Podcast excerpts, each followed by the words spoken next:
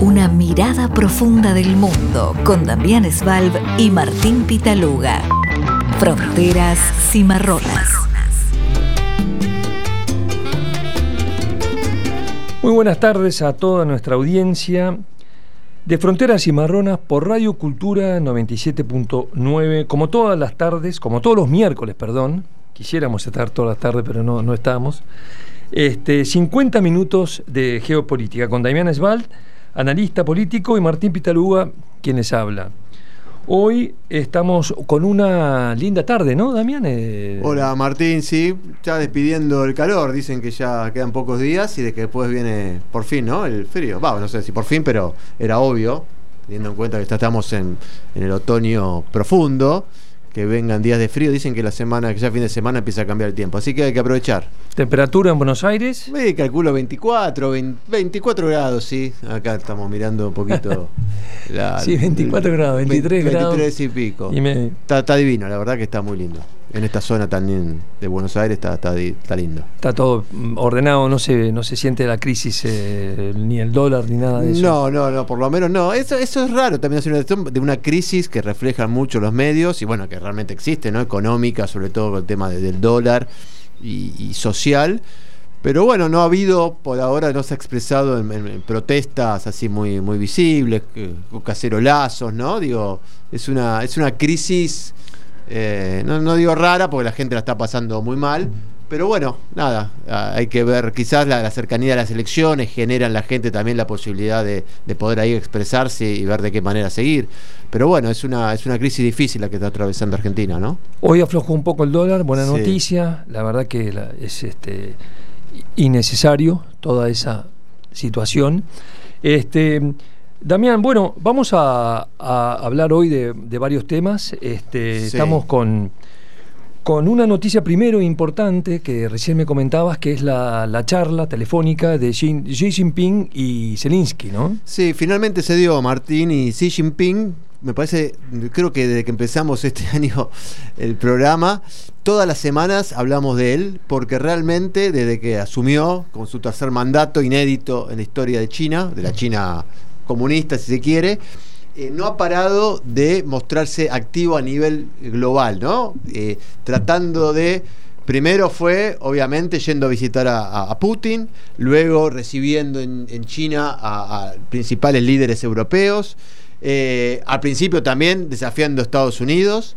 Y ahora logrando algo que todo el mundo esperaba, pero que no se daba hace 14 meses. Desde que empezó la invasión, la guerra entre Ucrania y Rusia, no hubo diálogo entre Xi Jinping, el presidente de una de las dos grandes potencias económicas mundiales, y Zelensky, el presidente ucraniano. Y se dio eso hoy, bien temprano los medios eh, internacionales empezando, eh, empezaron a contar esta historia, un llamado telefónico del chino eh, a, Zelensky, una conversación bastante larga y después las versiones sobre lo que se habló, ¿no? Las versiones digo porque está la voz oficial de la agencia estatal china y está también algún, alguna, alguna expresión de, Zelensky.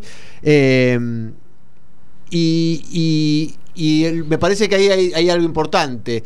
Xi Jinping habló de diálogo y habló de negociación como la única salida posible a la crisis. Es decir, China está acelerando a fondo para tratar de ser él, o el país, quien logre, no te digo la paz, pero por lo menos un cese del fuego o, una negociación entre, eh, entre Rusia y Ucrania. Quizás es medio apresurado ahora, pero me parece que están dando pasos en ese sentido de nuevo, si uno hila un poquito y va viendo todo esto lo que ha pasado, primero reunión con Rusia, con Putin, después los europeos yendo a, China para hablar con él, y ahora este encuentro telefónico, si se quiere, con, con Zelensky, me parece que China está envalentonado y buscando eso. Con la hoja eh, de 12, con esa famosa hoja de 12 puntos. De 12 puntos, sí, sí, eso lo tiene sobre la mesa. ¿eh? Si bien Occidente cree que eso es una, es una propuesta bastante pro-rusa, si se quiere, o muy benévola para los rusos, me parece que hoy estuvo, según lo que cuentan los medios, eh, bastante con, con algunas definiciones importantes. Habló de la soberanía territorial, ¿no? Cosa que también a China le interesa eso, porque por sobre Taiwán, ¿no? Me parece que ahí también hay un mensaje indirecto. China hace equilibrio, porque lo que le pasa a Ucrania, ellos podrían decir que le pasa también a, ellos, ¿no? Que Taiwán, que ellos consiguen un territorio de ellos, está siendo usurpado de cierta manera. Bueno, es un poco lo que Putin hace con no, un poco no, es lo que Putin hace claramente con, con, Ucrania. Eh, la charla duró una hora. Eh, obviamente para llegar a esto hubo un despliegue diplomático fenomenal eh, y, finalmente, si bien ha tardado en producirse, Zelensky puso un tuit y dijo que fue una larga y significativa conversación telefónica con el presidente Xi Jinping ha nombrado un embajador de Ucrania en China. Muy bueno eso, ¿no? es una buena está, está, muy bien y también le prometió Xi Jinping que va a mandar un representante para eh, acercar posiciones, para, para, tener un vínculo más, más, próspero, si se quiere, con Ucrania, ¿no? Eh, lo llamó como un representante especial para asuntos euroasiáticos a Ucrania y otros países relacionados con el fin de mantener una comunicación en profundidad sobre la resolución política de la crisis de Ucrania. ¿Qué significa todo eso? Veremos, pero me parece que el dato más importante, Martín, es esto, ¿no? Esta, esta embestida, en el buen sentido de la palabra, de China frente a, eh, al conflicto. Y está fuera de, de, la foto Estados Unidos, ¿no? Que me parece que también es un punto, es un punto a tener en cuenta. Y sorprende también, aunque de nuevo, para llegar a este punto seguramente hubieron conversaciones. ¿Te acordás que eh, fue Zelensky el que le dijo que en algún momento lo invitó a Xi Jinping, le dijo. Sí, lo invitó a ir a visitar. Eh. Claro, bueno, ahora por lo menos hubo una llamada y me parece que este es un punto para, tener en cuenta, ¿no? Eh, y China se escuda en, su posición neutra. Recordemos que China nunca condenó a Ucrania, perdón, nunca condenó a Putin, nunca habló de guerra, nunca habló de invasión. O sea, China ha sido bastante, en ese sentido, bastante dura con, con respecto a los intereses ucranianos. Pero me parece que a Zelensky le dio, no le dio, me parece un baño de pragmatismo y de realidad. Eh, y bueno, hay que ver hasta dónde puede llegar esto, ¿no? Además ofrece ayuda humanitaria, ¿no? A Ucrania. Ah, Xi Jinping, ¿no? Bueno, eso es un dato. Eso es bueno y agradeció eh, Zelensky por un mensaje por Telegram. Se comunicó por Telegram eh, de la red social. Y, bueno, el, eh, esto, es, esto es una buena noticia para el día de hoy. Vamos a ver qué pasa. Zelinsky sigue hablando, ¿no? Mantiene, digamos, eh, la posición de de, de Ucrania, ¿no? De, digamos, de recuperar el territorio, en fin, eso no lo deja de lado por el momento, pero bueno, creo que, está muy bueno. Sí, a ver, dentro del equilibrio, ¿qué dijo Rusia con respecto a esto? Eh, más o menos mantuvo de nuevo, Rusia se, se mostró eh, satisfecho, si se quiere, con esta iniciativa china, ¿no? Eh, creo que los rusos, si hay alguien que quiere también frenar esto, me parece que más Putin que Zelensky, ¿no? Eh, me parece que, a Putin le sirve que, China, y obviamente lo habrán hablado también en su encuentro, ¿no? Me parece que a Putin, a Rusia le sirve que China se transforme en el, mediador de todo esto y que logre, se quiere, un acercamiento. Yo creo que hoy quien está más cerca de, aceptarlo es, más Rusia que, que más Rusia que Zelensky, ¿no? Zelensky, de nuevo, no tanto por él, pero sí por lo que significaría eh, eh, eh, torcer el brazo, ¿no? O mostrarse, o, mostrarse ahora abierto al diálogo cuando prácticamente la mitad de su país está siendo controlada por los rusos, donde han muerto tanta gente, esto lo decimos siempre, ¿no? Donde el pueblo ucraniano o ciertos sectores se han puesto a han puesto la cara y han puesto el cuerpo y se han jugado la vida por defender su territorio, que ahora él vaya fácilmente, Zelensky logre eh, y cierre un acuerdo, me parece que va a tener costos muy fuertes para él. Eh, entonces, nada, Rusia, a ver, de nuevo, yo creo que detrás de la estrategia de China, sin ningún tipo de duda, están los intereses de Rusia eh, en primer lugar, ¿no? Eh, obviamente que a China también le conviene, eh, en verdad también a China, siempre lo hablamos, a Macron, a, Europa, a Latinoamérica, a todo el mundo le conviene que esto se, se, encamine, ¿no? Porque de nuevo, el impacto global que ha tenido esta guerra, lo hablamos siempre, Martín, ha sido fenomenal a nivel mundial, ¿no?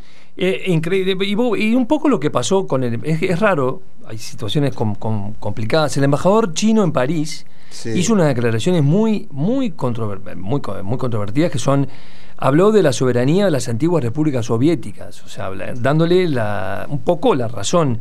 Es raro que un diplomático, que un embajador, que un diplomático del nivel, de alto nivel como es el embajador de China en París, ¿no? Lu Shaye, se salga del guion, ¿no? Y bueno, fue desmentido eh, por, el, por la portavoz del Ministerio de Asuntos Exteriores eh, para, para digamos, para volver a orientar a China en una posición como la que ha mostrado, ¿no? Sí, a veces, es, a, ver, a veces uno piensa que ningún comentario de un, de, un, ah. miembro de la diplomacia a ese nivel es gratuito. Es gratuito, es ingenuo, pero a veces no sé, hay experiencia de la política que, que a veces situaciones se, se, se destapan o, situaciones eh, o eh, empiezan conflictos también por, por equivocaciones o, por opiniones que no tenía que haber hecho alguien.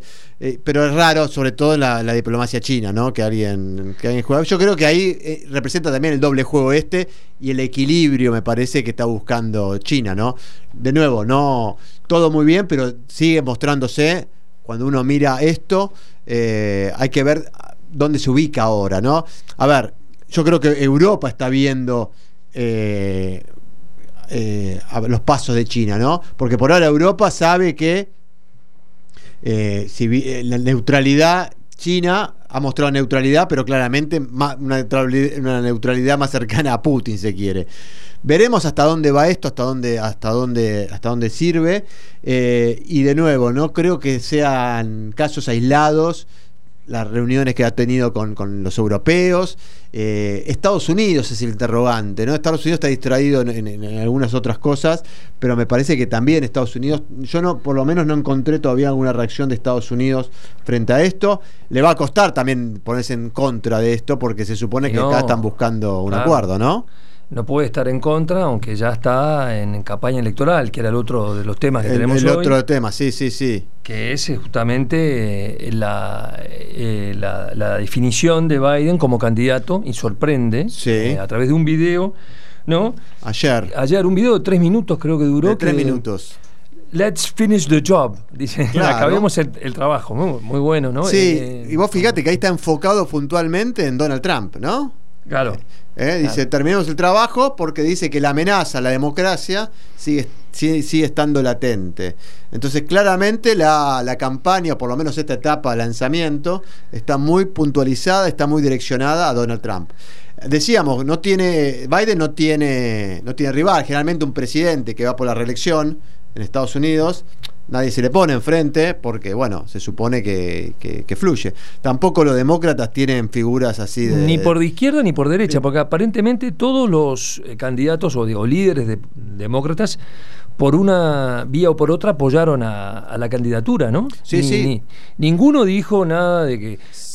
Los únicos dos candidatos, pero son muy outsiders, es el un este creo que es un eh, nieto de Robert Kennedy, no sé si es hijo o nieto, creo que es hijo de Robert Kennedy, que se postula, Robert Kennedy Jr., sí, de 69 años, hijo de Robert Kennedy, que se postula como, como candidato, pero, pero es un tipo muy difícil que, que más allá del apellido, eh, que prospere, igual que Marian Williamson, otra también con muy pocas chances. Pero la mayoría de los candidatos, ¿te acordás? Bernie Sanders.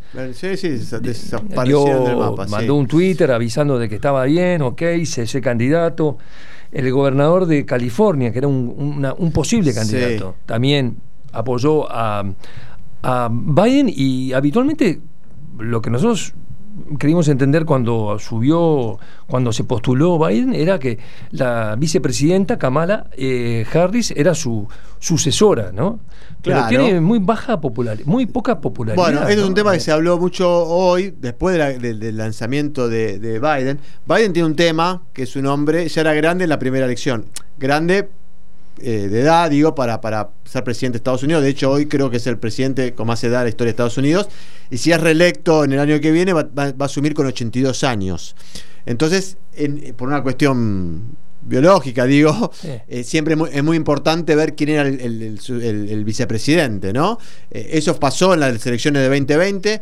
Se, se, eligió a Kamala Harris, que en ese momento no sé si tenía 56 o 57 años, entonces era fundamental ver, era, clave ver a quién ponía, ¿no? Puso a Kamala Harris, que representa, si quiere, la ala más progresista, podríamos decir, o más cercano, si se quiere, al ala progresista de los demócratas, porque vos te acordás cuando asumió Biden, los demócratas estaban bastante eh, conflictivos, ¿no? Porque había surgido, como en Inglaterra, en su momento con Corbyn, con, Bernie Sanders había surgido un ala más, eh, un ala progresista fuerte, eh, pro derechos y, bueno, y, muy, muy, muy fuerte, eh, que cuestionaba claramente al establishment partidario. Biden creo que en ese sentido ha logrado homogeneidad dentro del partido, ha logrado consensos ha hecho una un gobierno bastante aceptable en términos de que también atravesó la pandemia, atravesó la, o parte de la pandemia, atravesó la guerra.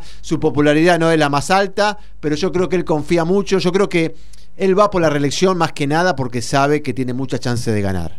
Porque del lado de enfrente se supone que va a estar el amigo Donald Trump. Se supone, porque si tiene problemas judiciales, yo no creo que haya alguno de los temas judiciales que pueden prohibirle, creo que, eh, la eh, postularse, ¿no? Postularse. Eh, de Santis, que sería el segundo que viene atrás, está creo que a 10%, ¿no? O un poco más de, popularidad, de distancia, de, de, intención de voto, me parece que se mide de esta manera. Porque la popularidad de los candidatos, tanto Trump como Biden son muy bajas. ¿no? Muy bajas. Eh, por ejemplo, doy un par de números, pero eh, Biden, por ejemplo, tiene 43% favorables en una encuesta a nivel nacional, ¿no? De todos eh, los partidos mezclados, o sea, norteamericanos, y 53 desfavorables. Y, y, Donald Trump tiene 38 favorables y 58 desfavorables. O sea que los dos candidatos, supuestos candidatos, tienen poca popularidad, ¿no? Sí, y, bueno, y ahí, ahí te engancho con Kamala Harris, que la preocupación de la Casa Blanca hoy es que ella tiene todavía peor imagen que, eh, que, Biden. ¿No? O sea, no estaría aportando nada, ¿viste? Un, vicepresidente, un candidato a vicepresidente, uno lo pone, o los partidos lo ponen porque le suman algo. En su momento le sumaba juventud, le sumaba progresismo. Y su origen. El, origen, la primera mujer no blanca. Eh, era la primera mujer, y encima no blanca, de la historia de Estados Unidos de llegar a vicepresidenta. Eh, sumaba, eh, sumaba. un montón. Hoy eso se desdibujó Kamala Harris se enfocó mucho en el tema eh, social. Inmigración lo mató con ese tema, ¿no? Claro. Un poco Biden. Bueno, por eso. La enterró con eso. La enterró. Ella, después del tema del aborto, que también no, fue bien. Digo, quedó bastante desdibujada. Entonces, lo que están haciendo ahora, lo que se va a hacer de acá a las elecciones, es tratar de levantarle el perfil, volver a posicionarla, porque otra vez, si va Biden, sería por lo menos raro o no sé si desprolijo, que vaya con otro candidato a vicepresidenta, ¿no? Y dicen, bueno, a ver, los analistas, todo el mundo está un poco también sorprendido, por más que el Biden ya había eh, avisado en algunas este, eh, entrevistas y actos, nos sorprende un poco a todos. Realmente no esperábamos esta postulación, pero como tú decís, tiene muchas las de ganar, ¿no? sí. Más que cualquier otro candidato demócrata habla de restaurar el alma de la nación, reconstruir la clase media, unir al país, todas frases importantes y, terminar el trabajo, finish the job. Ahora, Kamala Harris, por más impopular que sea, que es real impopular, eh, no tiene una presencia, no se destacó en, ningún aspecto, sigue siendo lo que dijimos recién que es, una mujer de, de origen eh, étnico negra, de madre, yo no me acuerdo bien si era padre negro y tiene una, un, origen jamaiquino, ¿no? no me acuerdo bien exacto ahora, pero digamos es una mujer de, minorías y eso yo creo que aporta para la candidatura de, Biden. Cambiarla ahora no es no sería favorable. No, no, no, yo creo que, eh, son más los costos y las pérdidas que... que... Por eso yo creo que van a intentar posicionarla y mejorarla un poco, digo, a él y a Biden, ¿no? Los dos. Eh, y vos y tuvo Biden inmediatamente tuvo el apoyo de las grandes figuras del Partido Demócrata, ¿no? De, Obama, Hillary Clinton, como dijiste Bernie Sanders, que se podría haber eh, jugado de vuelta para ver si, si podía poner 81 años tiene Bernie. 81 años, pero bueno. El viejo Bernie. Dijo que, bueno, de nuevo, yo creo que, eh, a ver, ha sido exitoso Biden y Kamala Harris en cuanto a cambiar la dinámica que venía trayendo Trump, ¿no? Esta, idea de amenaza democrática, creo que los ayudó, entre comillas, el 6 de enero, los incidentes del 6 de enero gravísimos en la historia de Estados Unidos. Yo creo que finalmente fue una, un boomerang para, para Trump, porque de hecho hace a, Biden como un garante, si quiere, del sistema democrático norteamericano. Pero de nuevo, hay que ver los números económicos, hay que ver qué pasa con, con- con- la situación en la política internacional. Eh, Que tampoco es decisivo, ¿no? Porque si tú te pones a ver los números, hay algo de la política de, de Biden que, que de alguna manera seduce justamente a la clase media y, y a los sectores más de izquierda del Partido Demócrata, bueno, esos grupos de 20, creo que son 20 legisladores, no sé si están detrás del famoso Green Deal, etcétera, pero sí hay un grupo de 20 mm, más o menos legisladores, tampoco son muchos, que van con, con propuestas más, más progresistas, pero, pero Biden tuvo propuestas eh, sumamente progresistas, keynesianas, un poco dicen, ¿no? Eh, Sí. Algunos, Sí, sí. Con, eh, con, con muchas eh, reformas, con una vuelta a, la- a todos los sistemas de salud, de, de sistema social, buscando una, una, como dice él cuando habla de reconstruir la clase media, ¿no? Claro. Eh, eh, Sí, sí, o, o de salvar lo- lo- las iniciativas, sobre todo, como decís vos, el tema de salud de, de Obama, ¿te acordás que había sido? Sí. Bueno, todo lo que Sí. Trump quiso, quiso tirar abajo, ¿no? él, Eh. él como lo recupera y lo, lo- lo vuelve a poner en la agenda. Y lo dice en el discurso, por Sí. ejemplo, él, Estados Unidos no lo hizo Wall Street, dice él, lo hizo la clase media norteamericana, Claro. ¿no? Como haciendo hincapié en los trabajadores, en todo un tema. Que yo creo que es el sector clave, ¿no? Es clave. En las elecciones. Y seguramente, no, seguramente no, sí, seguramente van a hacer foco en, en- en- en la- en aquellos estados clave, ¿no? Como hizo foco Trump en 2016 para ganar. Los estados eh, donde está peleado el voto, ¿no? Donde sabe que hay bastante. Eh, com- decirlo de una manera bastante bronca, ¿no? Con el, con el establishment político, con, con todo eso que Trump, de nuevo, me parece que Trump va, va- si hace campaña y finalmente es el candidato, va, va a insistir por- por ahí, me parece que va a insistir por ahí. Después, claramente, hay una embestida conservadora que, bueno, que, que- de cierta manera Biden no puede detener, que fue el tema del aborto, fue el tema de la Corte Suprema, fue el tema de los tiroteos, ¿no? Los, los ataques, eso es un dato también, Martín. Estados Unidos está sufriendo el peor año eh, en cuanto a hechos criminales de tiroteos.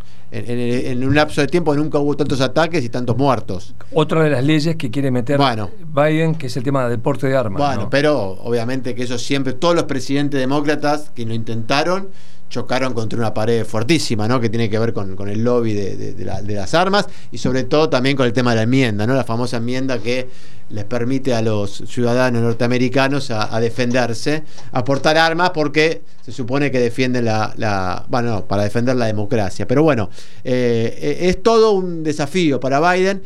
Y, lo conecto con lo anterior. Hay que ver Biden ahora, qué actitud toma con respecto a la guerra de Ucrania y- y Rusia. Yo creo que a él también le conviene que por lo menos esto se calme. Estados Unidos está tirando, está tirando, no, está poniendo mucha plata, ha puesto mucha plata en, Ucrania, se ha puesto al, frente de, la coalición occidental para ayudar a Zelensky, lo hace discursivamente y, y sale plata, entonces mientras la, y la economía, o sea, si- si- cuando se empieza a complicar, mucho ya, yo me imagino que los republicanos, no, no me imagino, lo hacen, los ya están criticando, ¿no? Que esa es plata que podría estar dedicada a alguna otra cosa eh, para los ciudadanos norteamericanos. Así que yo creo que ahí también, quizá no lo dice explícitamente, pero tiene un ojo en lo que puede pasar en la guerra entre, entre en- o una posible acuerdo entre Ucrania y Rusia, ¿no? ¿Y vos pensás que, eh, que Trump se va a postular nomás? ¿Que llega? Yo creo que sí, yo, Llega, creo, que ¿no? sí, yo creo que llega. Ahora, tipo, le llueven juicios de todo Sí. tipo, eh, juicios además tremendos, y no se inmuta. eh, Yo creo que adelante. llega y como dijiste vos antes, también porque la falta de, De otro líder. de otros líderes. Les pasa a los dos, a los dos grandes partidos, ¿no? Eh, algún gobernador, o sea, falta todavía y pueden pasar algunas cosas, pero me parece que, que- vamos, el año que viene vamos a, a revivir eh, la disputa entre estos dos grandes eh, líderes políticos, dos expresidentes, dos presidentes que se van a enfrentar, inédito me parece en la historia de Estados Unidos, ¿no? Inédito. Porque ningún expresidente se volvió a presentar nunca. Eh, Va, no sé, no quiero. a- acá hay algo. Sí, yo no sé. La verdad que hablaban en un momento. Sí, porque el, el porque son dos, presidente. man- dos mandatos y no podés más en Estados Unidos. eh, ese no podés manda- volver. No podés volver. Eh, no aunque tener un, esperando. un tercero desde Roosevelt, creo que se eliminó. No, tercero seguido, pero tampoco sí. podés terce- tercero. Ah, tampoco podés un tercero no sé, intermitente. Ahora no me acuerdo. No, Pero no hay si casos. se puede, yo creo que no, no hubo ningún caso. Esto sería la primera vez que un presidente va que no está en el gobierno, un expresidente va, va a buscar el... Interesante, ¿no? Dos viejos, vamos a llamarlo así, vamos, que Donald Trump no es viejo, pero tiene 76, creo. Sí, bueno. No es viejo, es el- los, los, como dijeron, ¿no? Los 80 son los, los, sí, los 70 de antes, dicen. Bueno, el año pasado dan- fue Lula, ¿no? Fue Lula. Con 76 también. 76 Lula.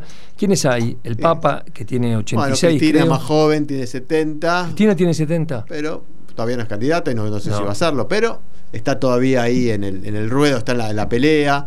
Eh, Muchas no elecciones, sé si en ¿no? Uruguay queda alguno de los grandes Sanguinetti, no creo que ya quiera volver No, a no, no, no, no. O sea que no sé si también puede. Es otra de las preguntas que no tengo. Mira, Ah, voy, voy a mirá. averiguar también en Uruguay cómo es la re reelección de un. Sanguinetti fue presidente dos, Dos veces. Dos veces, seguidas. No, en Ah, Uruguay, no, en Uruguay ah, no, está, no reelección, está claro. la reelección. Eh, tenés que haber una, un corte. Yo creo que sí, poder- Entonces hay, hay que ver eso. Hay ¿no? que ver qué dice la Eh, Constitución. vamos, a, vamos a un corte, eh, Damián, si te parece. Murió, voy a poner una canción de Harry Belafonte. Murió Harry Belafonte, 96 años. Ah, un mirá. tipo, además de que a mí me encanta, me gusta mucho la música de Harry Belafonte, no tanto como actor, pero sí como. Fue el actor negro mejor pago en los años 50, ¿no? Un, eh, un luchador, más allá de todo su talento y de sus composiciones, de origen jamaiquino, ¿no? Eh, nacido en Brooklyn, eh, nacido, perdón, en Harlem, nacido en Nueva York, pero un, eh, un activista por los derechos de la comunidad negra, gran activista, un, un, anti, anti un, hombre de la paz, le dijo, a, digamos, a raíz de la guerra de- de Irak, también fue muy duro con Bush con Bush hijo, ¿no? Ah, Con, George W. Bush, ¿no? Lo llamó el mayor de los terroristas por la invasión a Irak en el 2003. Duras palabras. En un Estados Unidos que estaba muy unido, casi, eh, no te digo que unánime, pero había muy, poco, po- muy pocas personas que apoyaban a la, la no intervención de Estados Unidos en Irak. Bueno, murió, murió este hombre, vamos a escuchar una, de sus tantas canciones eh, conocidas. Esta es Island in the Sun. This is my island in the sun, where my people have toiled since time begun. I may sail on many a sea, her shores will always be home to me. Island in the sun, Built to me by my father's hand. All my days I will sing in praise of your forest waters, your shining sun.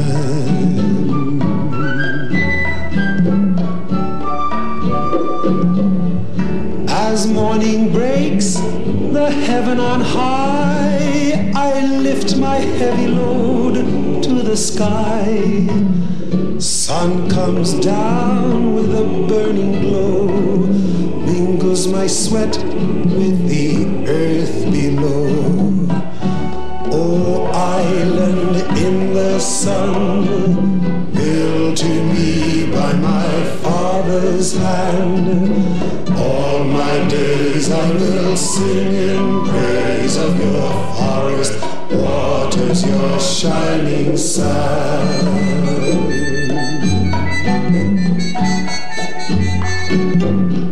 I see woman on bended knee, cutting cane for her family.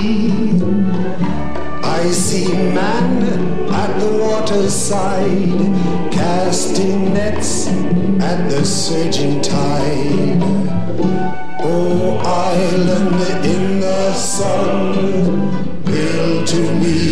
My father's hand.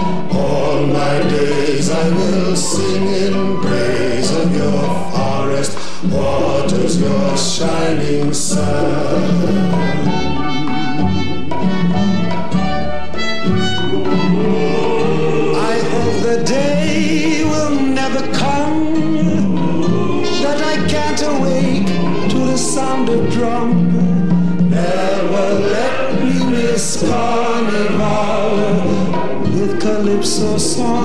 Philosophical.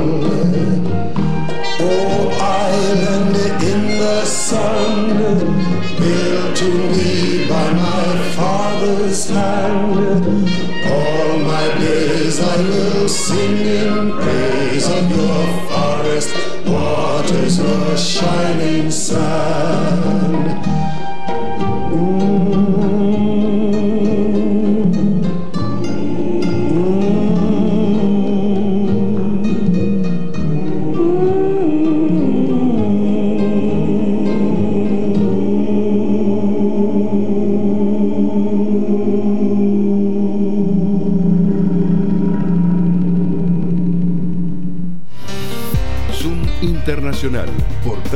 Noticias de política internacional. Desde 2016 acercamos al lector los principales acontecimientos mundiales de una manera sencilla y accesible, proponiendo un doble enfoque, seguimiento analítico de los acontecimientos y asistencia para comprenderlos a través de nuestros servicios de consultoría. A diario, nuestros contenidos llegan al público en general, periodistas y líderes de opinión de diversos ámbitos de Argentina y de toda América Latina. Conocenos a través de nuestras redes sociales o en nuestra página web zoominternacional.com. Zoom Internacional. Zoom Internacional. Lo que pasa en el mundo. Fronteras Cimarronas con Martín Pitaluga y Damián Svalb.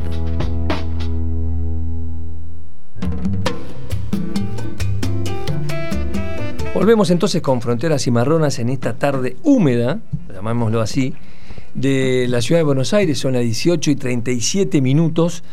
Hoy en operación con Agustín Romero. Gracias, Agustín. Y bueno, nada, estábamos escuchando esta canción triste de, de Belafonte, un mito. Después otro día hablaremos en profundidad, pero los que lo conocen de nombre, hay otras canciones mucho más conocidas que la que pasamos.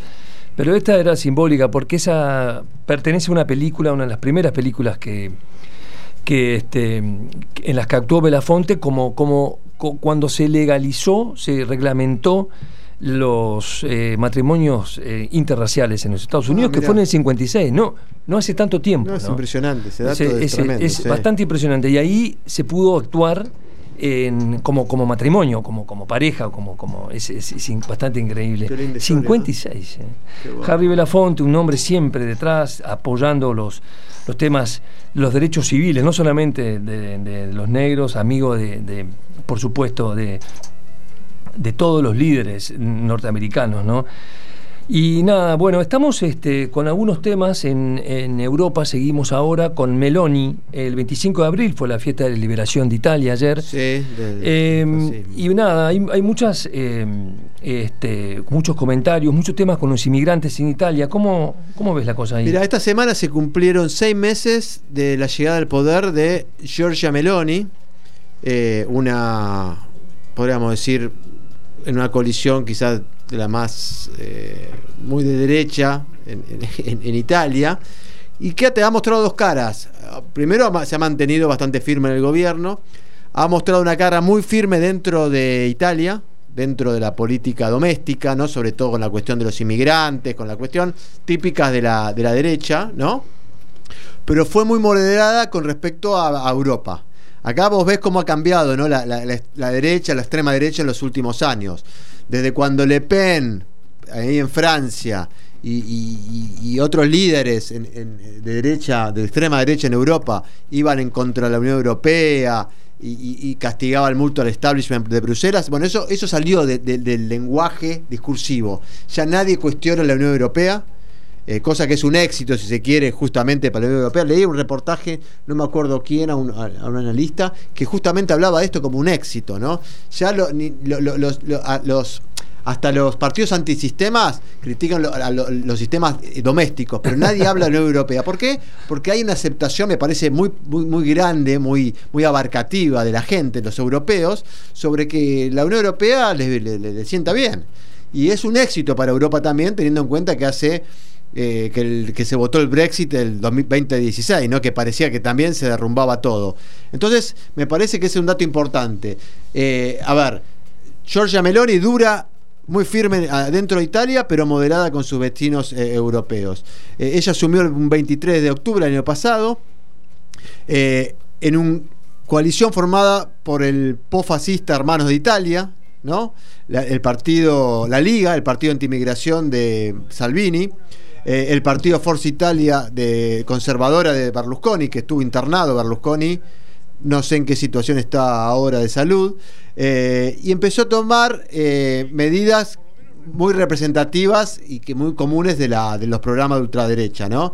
Eh, reducir la llegada de inmigrantes, eh, decretar estado de emergencia migratoria, cosas que al electorado de derecha le viene bien, ¿no? Y que, creo yo es una política bastante eh, con mucha aceptación dentro de Europa. Y me imagino que también porque la votaron a, lo, lo votaron a ellos, ¿no? Muy fuertemente un discurso pro familia, pro valores de la, de la familia tradicional. En eso es. Muy de en derecha. contra, sí, de la, de la ampliación de derechos, de, de- la militancia que se llama WOC, ¿no? Este- Esta, esta- esta militancia, un poco en contra de todo eso, no un poco, no, bastante en contra.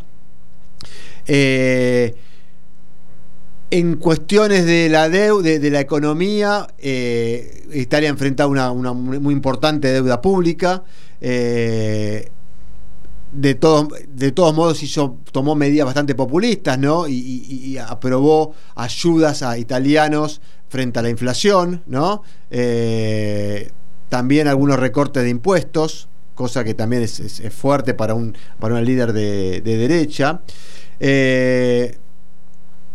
Y lo que ha hecho ha sido un cuidadoso trabajo diplomático, ¿no? Para mantener buenas relaciones con sus Es pro-ucraniana, por ejemplo. Es pro-Ucrania, viajó muy- a Ucrania, si no me equivoco. se cuestionó mucho o, la- o recibió a Zelensky, Claro. alguna de las dos cosas, ahora no lo tengo bien claro.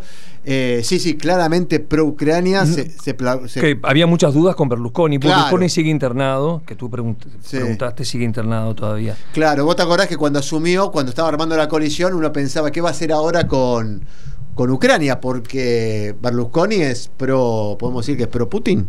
No sí, sé. eh, o- por lo menos fue muy simpatizante, Sí, muy, amigo, muy amigo, muy ¿no? muy amigo. cercano. Pero me parece que ella se plantó, marcó la cancha y finalmente tiene una posición bastante, no, muy fuerte con respecto a, a- a Ucrania, sin titubeos apoya, condena, perdón, la invasión rusa. eh, y ha tenido quizás alguna escaramuza, alguna polémica con Francia, si no me equivoco, por una cuestión de inmigrantes, pero vos fíjate que los problemas que ha tenido en Europa ha teni- tienen que ver con eso, con su política doméstica con relación a los inmigrantes. Y La declaró la emergencia, ¿no? De- declaró Claro. hace unos días, hace dos, hace una semana, la emergencia eh, migratorio, ¿no? Claro, yo Sí, creo sí. que el tema de la, de la inmigración es uno de los temas siempre más sensibles en Europa, ¿no? Y llegan a Italia, además. Claro. Italia y Malta, pero sobre todo Italia, llegan, es el destino.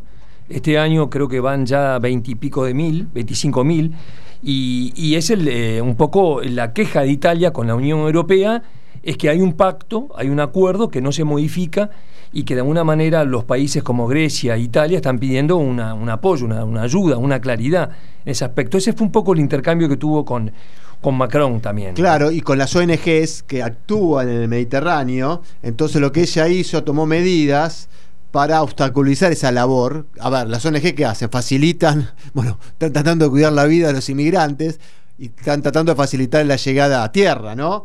Eh, que son los que rescatan los inmigrantes. Bueno, ella tomó medidas, imagínate, mirá el grado de dureza en cuanto a su política migratoria. Eh, quiere eliminar el estado de protección especial para quienes no sean considerados refugiados Y los manda de vuelta. y los manda de vuelta. Sin problemas, ¿no? Sin problemas, Como, sí, sí, como sí. hace Inglaterra, ¿no?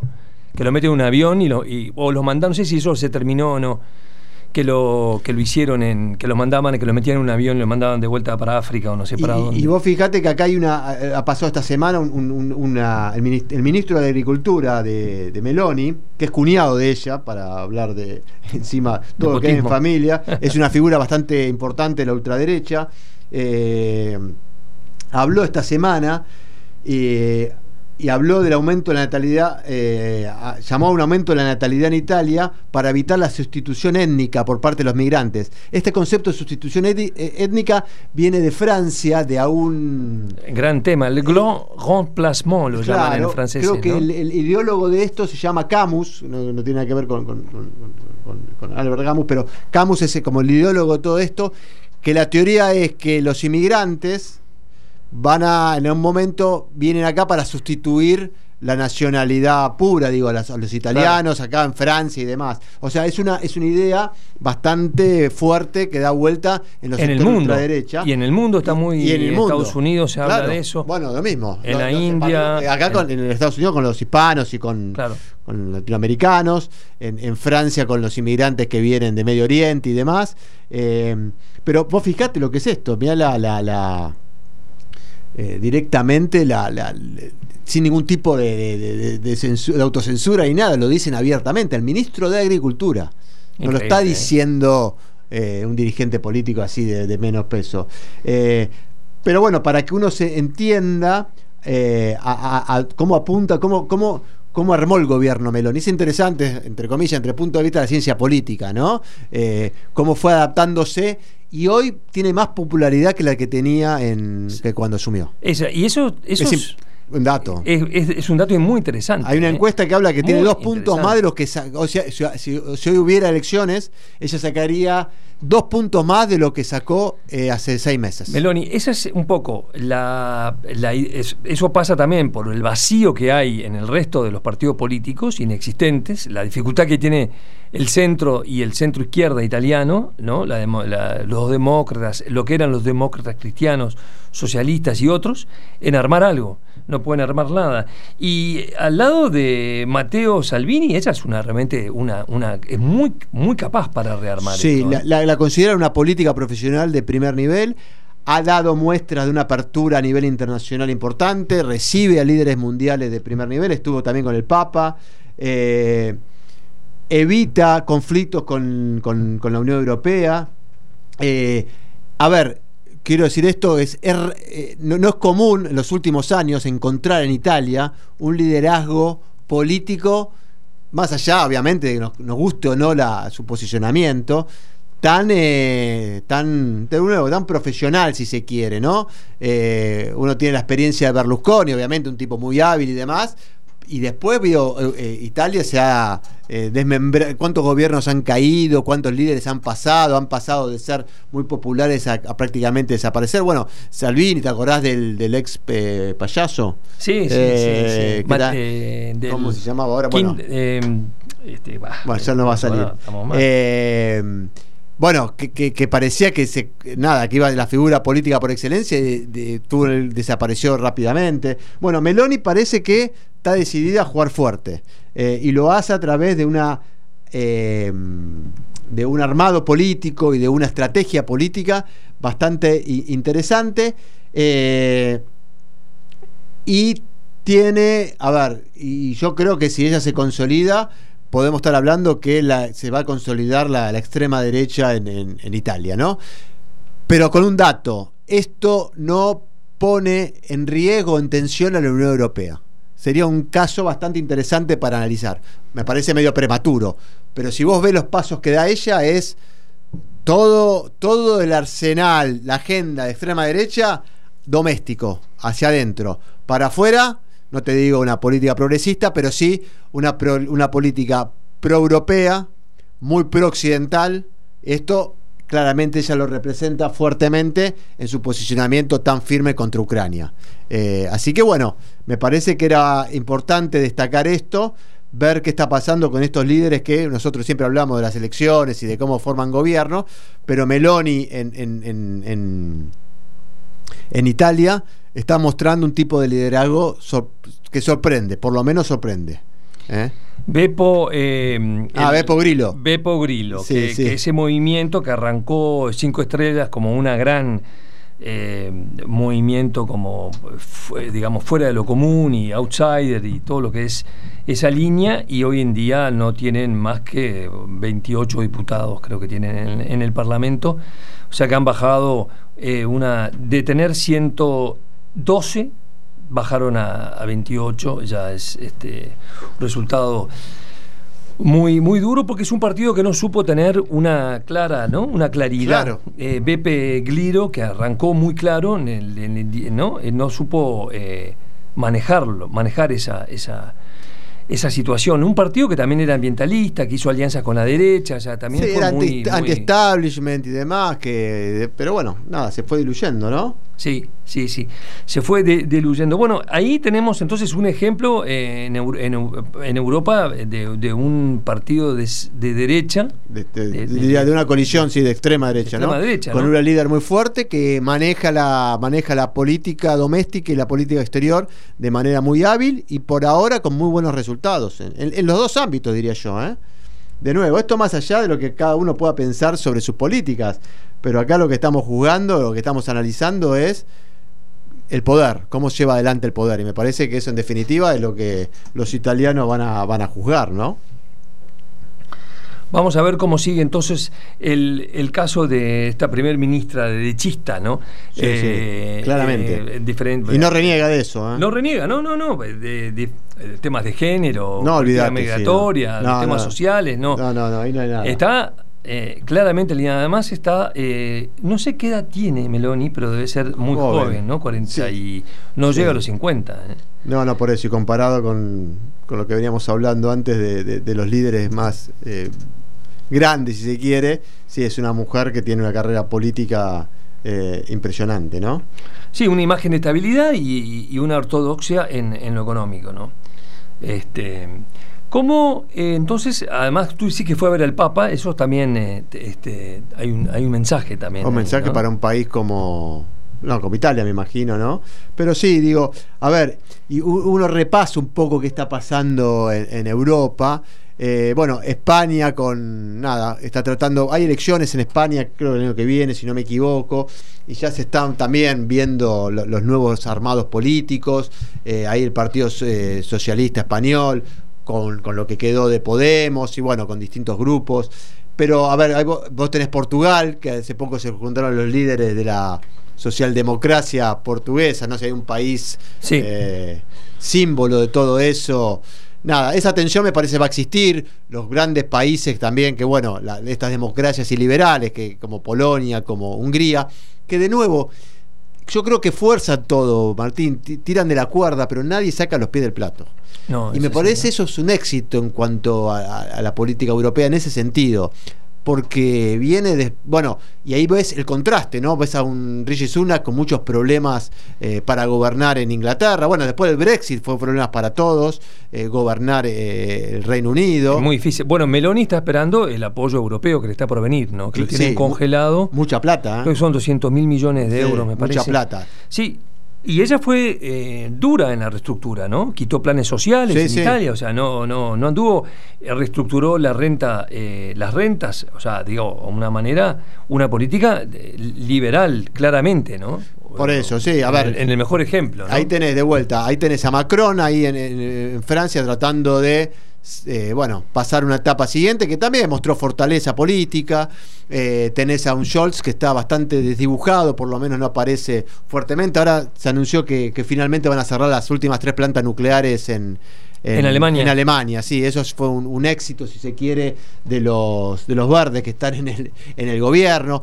Eh, pero a ver, yo creo que el gran problema de europeo es justamente su su a ver su, relación con las grandes potencias. No creo que queda fuera de la agenda global más importante. Eh, me parece de nuevo que China y Estados Unidos por peso propio están estableciendo so- son quienes quienes quienes conducen se quiere la geopolítica y los europeos bueno nada tratan de pensar más en sus problemas domésticos, en, sus- en- en sus cuestiones que tienen que ver con la cuestión económica, la cuestión de la energía, que la han, la- la- la han- podido sobrellevar bastante bien este invierno, cuando parecían que todos los pronósticos eh, eran bastante desoladores en cuanto a la, dependencia que tenían de, la energía rusa. Me parece que Europa ahora, de nuevo, va a tener, tiene una falencia de liderazgo fuerte. Me parece que tiene una falencia de liderazgo fuerte.